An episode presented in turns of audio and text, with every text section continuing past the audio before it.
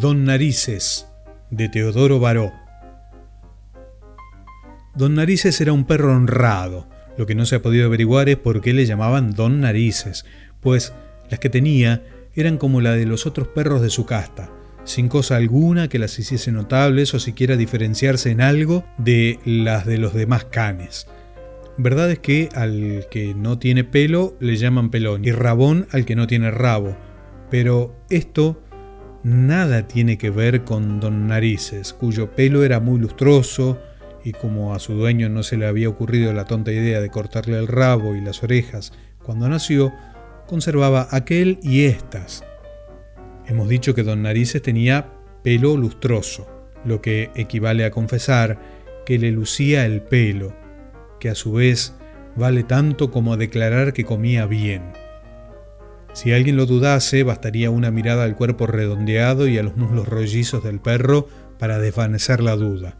Comía bien el can, y además de buena, la comida era abundante. Aseguro que don Narices era un perro privilegiado, vaya si lo era, sépase que aún no se sabe todo. Y no se sabe todo porque no se ha dicho. Este perro tenía por morada la mejor de las moradas que a un can puede darse, una cocina. ¿Se concibe dicha superior a la de don Narices? ¿Cuántos perros vagabundos se quedan como clavados en el suelo, el cuello a medio torcer y las fosas nasales abiertas aspirando el tufo que de la cocina se desprendía, y don Narices comía lo que sus errantes compañeros solo podían oler.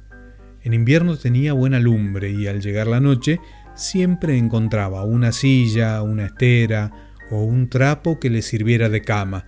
Confesemos que no podía desear mayor felicidad perruna.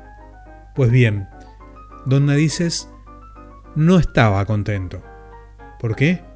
no se lo hubiera podido explicar. Ganaba el pan que comía, mejor dicho, las tajadas y los huesos que en abundancia se le daban, pues hay que añadir que la cocina donde estaba empadronado era la de una fonda. En cambio del buen trato que recibía, debía dar vueltas al asador cuando le tocaba, y aún entonces trabajaba por cuenta propia, pues sabía que algo había de corresponderle de aquellos pollos, capones y pavos que se estaban dorando al amor de la lumbre. Un día, don Narices dejó el asador, que se quedó sin movimiento, y los pollos, más bien que a asarse, comenzaron a tostarse de solo un lado, con gran desesperación del jefe de la cocina cuando lo notó. Si el perro hubiese estado al alcance de su mano, le hubiera arrimado un palo, pero don Narices había echado a correr y estaba ya en la calle. Una vez en ella se miró de soslayo y comenzó a dar saltos y a describir círculos con el propósito de cogerse la cola. Cuando estuvo cansado se quedó parado, aspiró el aire tibio de un hermoso día de primavera y como su satisfacción fuese grande porque no trabajaba y era completamente dueño de sus acciones, pues podía ir, venir, correr, saltar, tenderse al sol, en una palabra, hacer lo que mejor le acomodara, expresó su satisfacción dando desaforados ladridos. En mala ocasión lo hizo, pues a su lado estaban hablando dos caballeros y como el que más cerca de don Narices estaba se asustara a los ladridos, creyendo que iba a morderle, con su bastón arrimóle un fuerte golpe en los lomos, con lo cual el perro salió escapado y lanzando lastimeros quejidos que hubieran partido el corazón de Rosita si los hubiese oído. ¿Quién era Rosita? Una niña muy remonona a quien una amiga había regalado el perrito cuando solo tenía un mes, pero como Rosita se pasase el día jugando con el perrito y a veces se entretuviera en enfadarle, su mamá, que sabía que los perros rabian y que cuando están hidrófobos y muerden a una persona ésta suele morirse, no quiso exponer la vida de su hija al capricho de tener perro. Y como se dijera que más segura está la que no los tiene en su casa que la que en ella los guarda, lo dio al fondista en cuya cocina vivió tranquilamente don Narices hasta recibir el palo que le propinó aquel caballero. Paróse el perro cuando estuvo muy lejos, Y entonces, sin miedo al bastón que ya no podía alcanzarle, ladró al que le había pegado y luego, muy satisfecho como si hubiese obtenido una gran victoria, continuó su camino. Vio un compañero que estaba sentado delante de un pobre ciego que pedía limosna. Don Narices se acercó al perro, se saludaron encogiendo los hocicos y enseñando los dientes, y el de la fonda preguntó al del ciego, ¿qué haces aquí? ¿Trabajo? Vaya manera de trabajar, sentado. Cada cual trabaja a su manera en este mundo. Yo guío a mi amo que pide limosna y con lo que le dan come él y como yo. ¿Por qué no le abandonas? Porque sería una mala acción, pues como no ve, no podría volver a su casa y no tendría quien le guiara. Fuese don Narices y llegó a una plaza, donde tropezó con un perro perdiguero. Acercóse a él y le saludó exclamando, Tú lo entiendes. Miróle con sorpresa al perdiguero como diciéndose, ¿qué quiere este? Y le preguntó, ¿qué es lo que entiendo yo? La manera de vivir, pues no eres tan tonto como un amigo que he encontrado que pasa la existencia trabajando. ¿Acaso crees que yo no trabajo? Mi amo me saca al monte cuando va de casa y me paso todo el día corriendo detrás de las perdices. Pues también tú perteneces al número de los necios, porque trabajas pudiendo vivir como otros perros y como yo me he propuesto, sin hacer nada. Lanzóle el perdiguero una mirada de desprecio y pagóle don Narices con otra de desdén, dando a continuación media vuelta y marchándose de allí. Al poco rato encontró otro perro junto a una puerta, y como deseaba hallar quien aprobara su plan, que consistía en vivir sin trabajar, le preguntó, ¿Cómo va, compañero? Se ha pasado mala noche. ¿Y eso? Querían robar el almacén que guardo, pero como estoy alerta con mis ladridos, he ahuyentado a los ladrones y despertado a los amos. ¿Por qué te has molestado? Vaya una pregunta, ¿acaso no he de servir al que me da de comer? ¿Con que tú también trabajas? Claro que sí. ¿Quién no trabaja? ¡Qué tontos, qué tontos, qué tontos! pensó don Narices. Yo he visto perros que no trabajan y pudiendo vivir sin hacer nada, no comprendo por qué se esclavizan.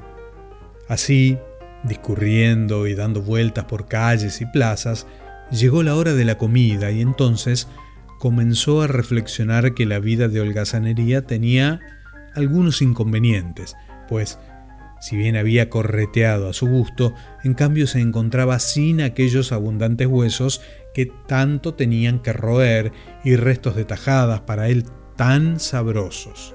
El olor de la carne le atrajo hacia el mercado, y antes de entrar en él se le juntó un compañero, cuya vecindad hizo poca gracia a don Narices porque su pelo estaba lleno de polvo y barro y tenía más patas que cuerpo, pues este era tan delgado que parecía debía venirse al suelo de un momento a otro la armazón de costillas que lo sostenía. Además, el incesante movimiento de su cabeza cuando dirigía el hocico al lomo, al pecho y a las patas, royendo como si quisiera comerse los pocos restos de carne que le quedaban, indicaba que de él se habían apoderado las pulgas.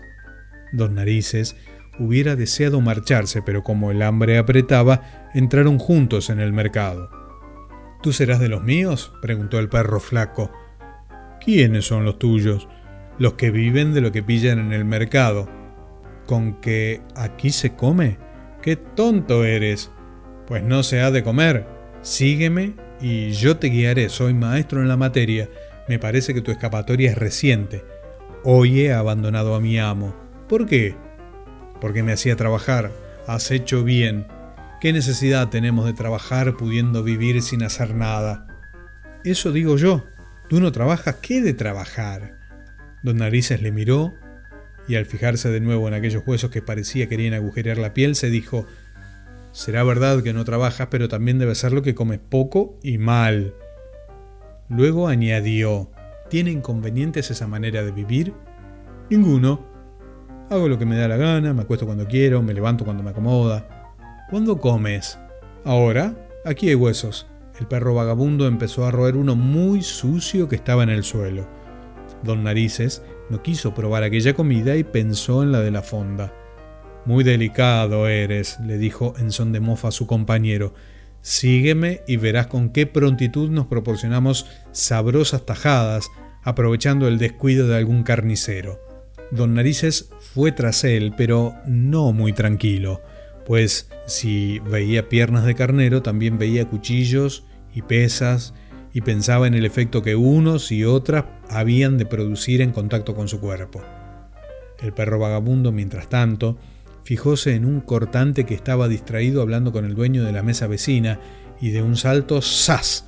apoderóse de una magnífica tajada echando luego a correr, y haciendo otro tanto don Narices, quien se dijo que la vida de Holganza no era tan mala como había supuesto. Pero pronto cambió de pensar, porque el cortante comenzó a gritar ¡Ah, pillo, tunante! y uniendo la palabra a la acción, tiró una pesa al perro vagabundo con tan mala suerte para éste que le dio en mitad de la cabeza cayendo muerto.